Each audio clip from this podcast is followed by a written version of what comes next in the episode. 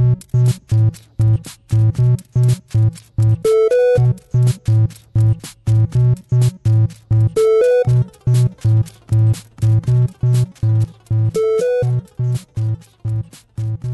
Un día más a Pulsa Start, soy Alejandro Marquino y una vez más tenemos que empezar el podcast como tantas veces en el último año hablando de Cyberpunk 2077 y es que esta tarde a las 4 de la tarde hora peninsular de España habrá un evento en Twitch en directo donde CD Projekt Red hablará de cosas relacionadas con el juego. Eh, hoy es martes día 15, es decir, que si escucháis esto antes de las 4 de la tarde, pues ya sabéis que esta tarde pues tenéis el evento con, esta gente y si lo escucháis mañana probablemente eh, pues también podéis escuchar ya lo que ha pasado porque os lo contaré. La cuestión, el resumen, eh, ¿dónde vamos? Que probablemente pues ya anuncien la fecha de las versiones de PlayStation 5 y de Xbox Series X y S a ver qué cuentan, a ver si muestran algo de esas versiones, a ver si actualizan eh, la, hoja de ruta de mantenimiento del juego y a ver un poquito qué se cuentan. Igual tenemos suerte y por ahí cuelan también lo del parche de nueva generación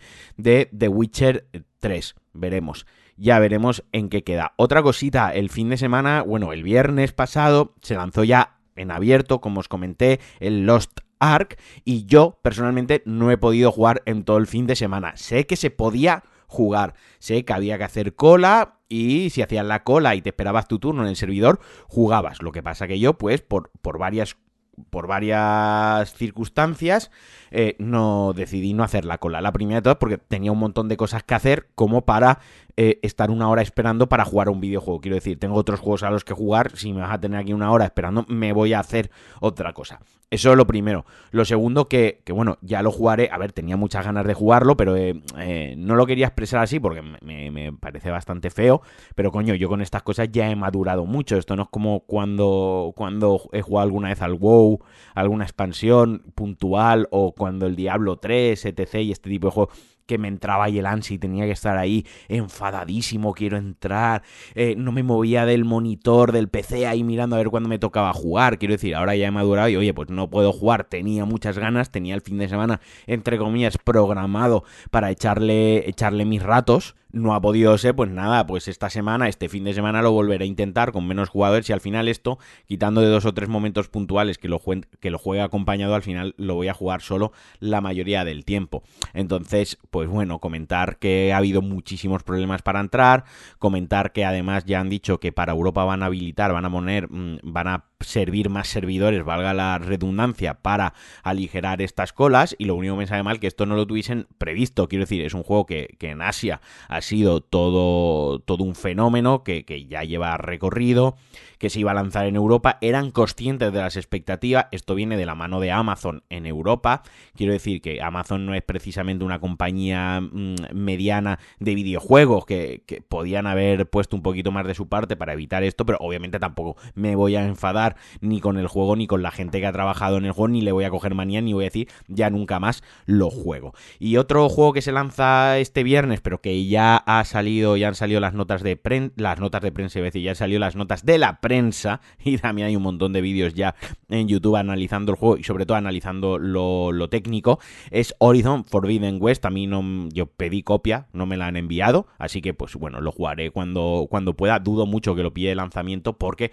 el viernes siguiente llega el del Ring, eh, del cual también he pedido copia y estoy esperando a ver si me mandan un código de review o no, pero bueno, en función de eso, que viene el Den Ring y Horizon, no quiero jugarlo con prisa, no es una cuestión de, no, es que tal, no, es que tal cual la situación, si ahora lo compro, mm, me voy a tener que pegar un empacho del juego y no lo voy a disfrutar. Y al parecer, pues al parecer, por lo que comenta la prensa y amigos míos que lo han analizado, gente que ha participado en mi podcast con, conmigo y de la cual su criterio para mí es palabrita de palabrita del niño Jesús, dicen que es un juegazo tremendo y además me lo vendieron muy bien diciéndome que es el juego, el juego de mundo abierto perfecto para la gente a la que no le gustan los juegos de mundo abierto, o sea, totalmente sold, ya sabéis que yo estoy en una fase ahora mismo con los juegos así un poco raruna y mundo abierto, o sea, mm, se lo consiento a Red Dead Redemption, a GTA, a The Witcher y poquitos más, el resto no los trago. Quiero decir, quiero ir a la historia principal y, me quiero centrar. En lo técnico, el juego ha salido espectacular, tanto hasta en la PlayStation 4. O sea, es increíble lo que han conseguido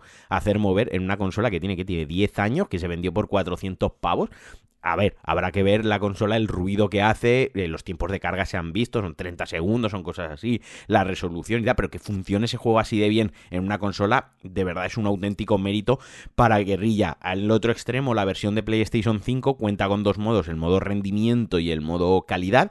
Sí que es cierto que es de los pocos juegos que al menos en las comparativas que he visto en Digital Foundry, que son las que me gusta ver a mí, hay un canal español también que hace comparativas, ese me gusta menos, no, no quiero entrar a, desprestigiar el desprestigiar el trabajo de nadie ni a criticar el trabajo de nadie. Yo me quedo con Digital Foundry, para mí son los referentes en estas cosas.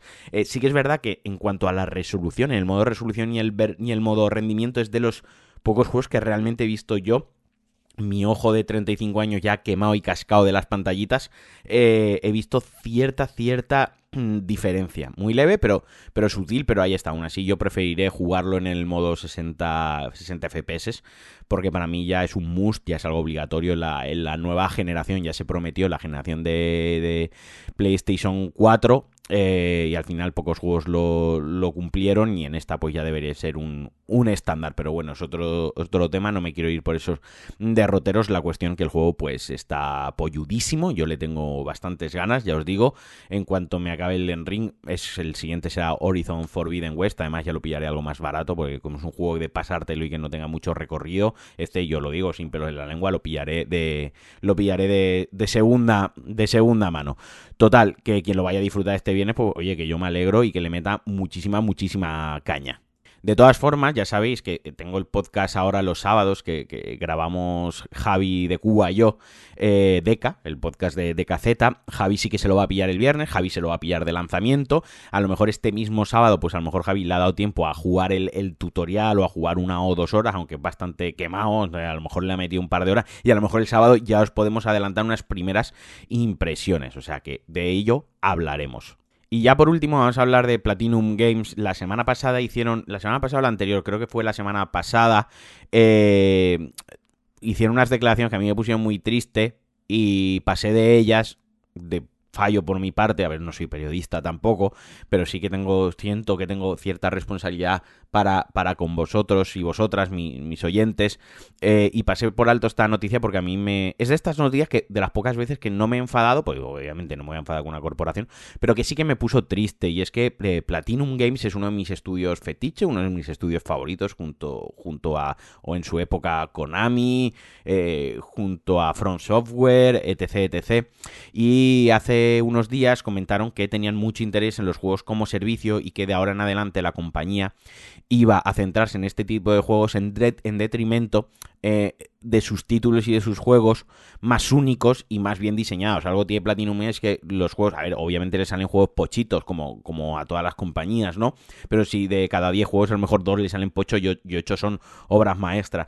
Eh, muy bien diseñados, tanto en el combate, en el planteamiento, los niveles, el diseño de artístico, todo. Y dijeron que, bueno, a partir de ahí van a dejar de lado ese tipo de juegos y que se van a centrar en juegos más amplios y más como servicio. A mí me parece atroz que una compañía diga claramente eh, vamos a pasar de hacer juegos muy buenos por hacer juegos para para venderlos en masa, ¿no? O sea, y con esto no quiero que se malinterprete como eh, me estoy poniendo aquí en rollo pureta de no, Platinum Games, eh, ¿sabes? café para muy cafeteros. Es que esto tiene que ser juegos para los hardcores, ¿no? Y van a hacer ahora juegos para la masa, para que cualquier jugador pienso para los jugadores. No, no es eso, no es eso. O sea, sí, yo encantadísimo que todo el mundo disfrutase los juegos de Platinum como los he disfrutado yo, de verdad, que, que son auténticas joyas y ojalá siguiesen haciendo eso, pero y además lo llegasen a un nivel en el que todo el mundo los conociese y todo el mundo accediese a ello. Lo que me parece mal es que digan, no, es que no nos interesa ya hacer juegos tan cuidados y con tan buen diseño, porque lo que nos interesa es hacer juegos como servicio. Eso como, como declaraciones de una compañía a mí me pone triste. Y ahora, en, bueno, y ahora, esto de ayer, eh, el Atushi Inaba, a ver, espero haberlo pronunciado bien, sé que hace poco se estrenó como CEO de, Platinum, eh, sustituyendo a Kenichi Sato, que era el anterior eh, CEO, que llevaba seis años, seis o siete, seis años como CEO, eh, ha dicho que, bueno, oye, que están abiertos, están abiertos a una posible adquisición siempre y cuando se les respete su libertad creativa. Vaya, que estos han visto, este tipo ha visto que últimamente está habiendo muchos movimientos, que si Bungie, que si Bethesda, que si Activision Blizzard, bla, bla, bla, a ver si nos compran a nosotros también. Vaya, o sea, que miedo me da miedo me da entre las, las, declaraciones de la semana pasada y ahora esto, miedo me da lo que va a pasar con Platinum Games. Eh, de verdad, o sea, mm, venga, que los compre Microsoft y que nos metan todos sus juegos en el Game Pass, es lo único que he pensado, ¿sabes? Pero de verdad, me pone muy triste. Y hablando de ellos, para acabar, Babylon's Falls, que es uno de los eh, próximos proyectos, porque tienen ahora mismo varios proyectos ahí en, en, el aire, tendrá una, una demo el 25 de febrero. El juego se lanza el 3 de marzo. Han elegido el día que se lanza el Den Ring para poner la demo. A mí me han jodido vivo porque yo quiero, quiero probarlo. Y Babylon Fall yo le tengo ganas. Ya os digo, es que soy fan del, del estudio. me, me, me trago algunos que son que son relativamente cutrillos y no están muy allá y aún así los he disfrutado. Quizás con la saga que menos me he enganchado ha sido con Bayonetta, pero porque estéticamente los monstruitos de Bayonetta, el mundo de Bayonetta, las magias, los colores y tal, pues nunca me ha entrado por los ojos, aunque jugablemente sé que son la, la polla también. Pero bueno, a ver en a ver en qué acaba todo esto, a ver qué rumbo toma Platinum Games y espero que no como jugador no sentirme dolido y decepcionado. Ya os digo, no son muchas compañías, yo yo siempre os lo digo, siempre lo comento, yo veo a las compañías de videojuegos como corporaciones que están ahí para para ganar dinero. Obviamente es gente que les gusta los videojuegos, gente que hay gente que le pone mucha pasión, que pone todo su corazón, que dejan años y años de su vida tanto personal como profesional en un solo juego y eso yo lo, lo respeto y y lo admiro, gente con muchísimo talento, pero al final son empresas que lo que quieren es ganar dinero, entonces mi apego por ellas llega hasta el punto en el intercambio en el que yo pago una cantidad por un juego, me lo paso bien, me lo he disfrutado, reconozco ese mérito y ahí acabó. Pero también es cierto que hay unas cuantas compañías, también Santa Mónica Studios, por ejemplo, Sony Santa Mónica, por nombrar una occidental, a las que yo les tengo apego y les tengo cierto cariño porque me han dado horas, horas y horas muy buenas de diversión y pues me fastidia ver que a lo mejor toman un rumbo que yo considero equivocado desde la silla de mi habitación, yo que no he programado un videojuego ni he dirigido una compañía de videojuegos en mi puta vida y que hablar me sale gratis. Pero bueno, como digo, espero que lo de Platinum Games no, no, se, no se desmadre demasiado. Y hasta aquí el Pulsa Start de hoy. Mañana os contaré que nos han contado los chicos de CD Projekt Red, a ver cómo, cómo la lían. Os mando un besazo muy fuerte, que tengáis un buen día y adiós.